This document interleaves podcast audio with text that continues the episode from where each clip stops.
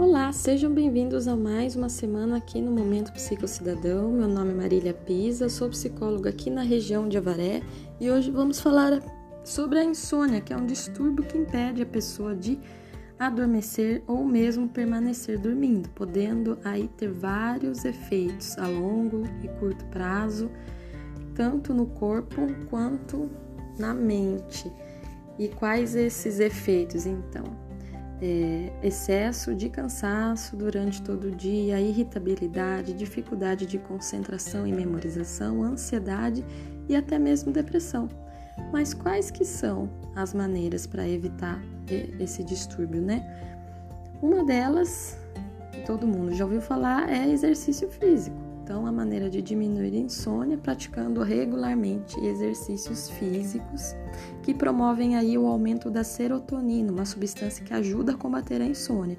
Mas cuidado, não pratique é, muito exercício durante a noite, pois aí o estímulo pode interferir negativamente no processo do adormecimento e estar aumentando aí a sua atividade do seu organismo e a sua atividade cerebral. Então, evite de praticar à noite. Ter um sono regular também é uma das maneiras, pois quando você acostuma o seu corpo sempre a dormir e acordar no mesmo horário, sempre nesses horários o corpo irá entrar automaticamente em estado de repouso. É o que algumas pessoas chamam de relógio natural, né? relógio biológico. Outra maneira é preparar-se para dormir adequadamente. Então, para combater a insônia, é preciso se precaver de ameaças que sempre aparecem durante a noite. Por exemplo, ingerir alimentos de difícil digestão, é, olhar para fontes luminosas como celular, tablet, televisor, notebooks. É, no caso, é interessante de 40 a uma hora antes você se desligar dessas luzes, porque essas luzes elas causam a inibição da liberação do hormônio do sono, que é a melatonina. Então, interessante não olhar para fontes luminosas antes de dormir. Consumir álcool, que fica difícil a sua metabolização e excreção. Bebidas estimulantes como café ou chá preto, refrigerantes e muitos líquidos, né? Porque o excesso de líquidos vai fazer com que o seu corpo trabalhe para eliminá-lo e aí vem a vontade de ir ao banheiro no meio do sono. Também é necessário ajuda psicológica, porque um dos motivos pode ser distúrbios né, e problemas psíquicos não tratados.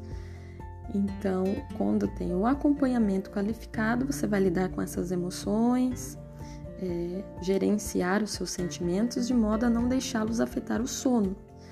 Inclusive aquelas preocupações, aquelas, aqueles pensamentos em excesso, pensamentos acelerados que vêm antes de você dormir. Uma dica é você descarregar esses, esses pensamentos, esses afazeres, essas preocupações por escrito num caderninho antes de dormir, porque aí a sua mente vai entender que está armazenado em algum lugar não tem perigo de esquecer e está organizado, né? Aí você tende a relaxar.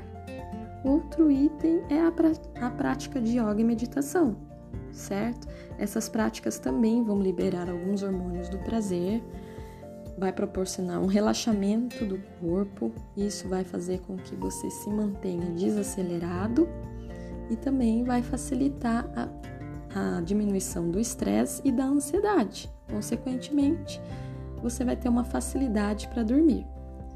Se vocês tiverem outras dicas, mandem mensagem ou entre em contato pelo telefone 99680 3408 ou pelas redes sociais como Marília Psicolife.